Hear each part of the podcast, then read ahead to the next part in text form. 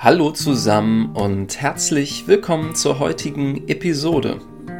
Mir geht es gut, ich bin ein bisschen müde. Wie geht es dir? Ich hoffe, dir geht es gut. Heute sprechen wir über das Anwerbeabkommen zwischen Deutschland und der Türkei. Heute leben viele Menschen türkischer Herkunft in Deutschland. Doch warum ist das so? Gibt es dafür einen Grund? Die Antwort liegt in der Geschichte Deutschlands. Es ist das Jahr 1961. 1961. Deutschlands Wirtschaft geht es gut. Die Unternehmen brauchen viele Arbeiter.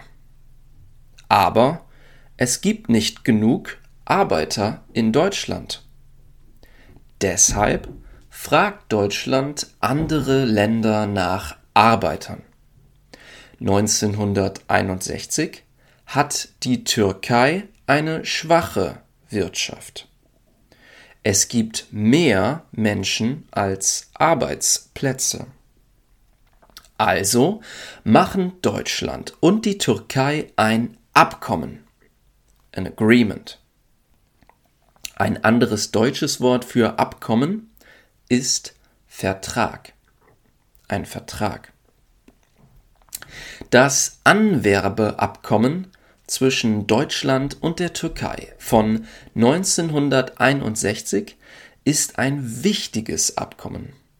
Es heißt Anwerbeabkommen, weil Deutschland Arbeiter aus der Türkei anwirbt. Das Verb heißt anwerben, to recruit. Deutschland macht also Werbung, damit Arbeiter nach Deutschland kommen. Das Anwerbeabkommen erlaubt Menschen aus der Türkei in Deutschland zu arbeiten. Deutschland braucht damals mehr Arbeitskräfte und die Türkei hat viele Menschen, die arbeiten wollen. Das Abkommen erlaubt türkischen Bürgern nach Deutschland zu kommen und hier zu arbeiten. Damals werden sie oft als Gastarbeiter bezeichnet. Für Deutschland sind die Arbeiter aus der Türkei sehr wichtig. Diese Menschen helfen, die deutsche Wirtschaft zu stärken. Sie arbeiten in Fabriken, Factories, auf Baustellen, Construction Areas und in anderen Jobs.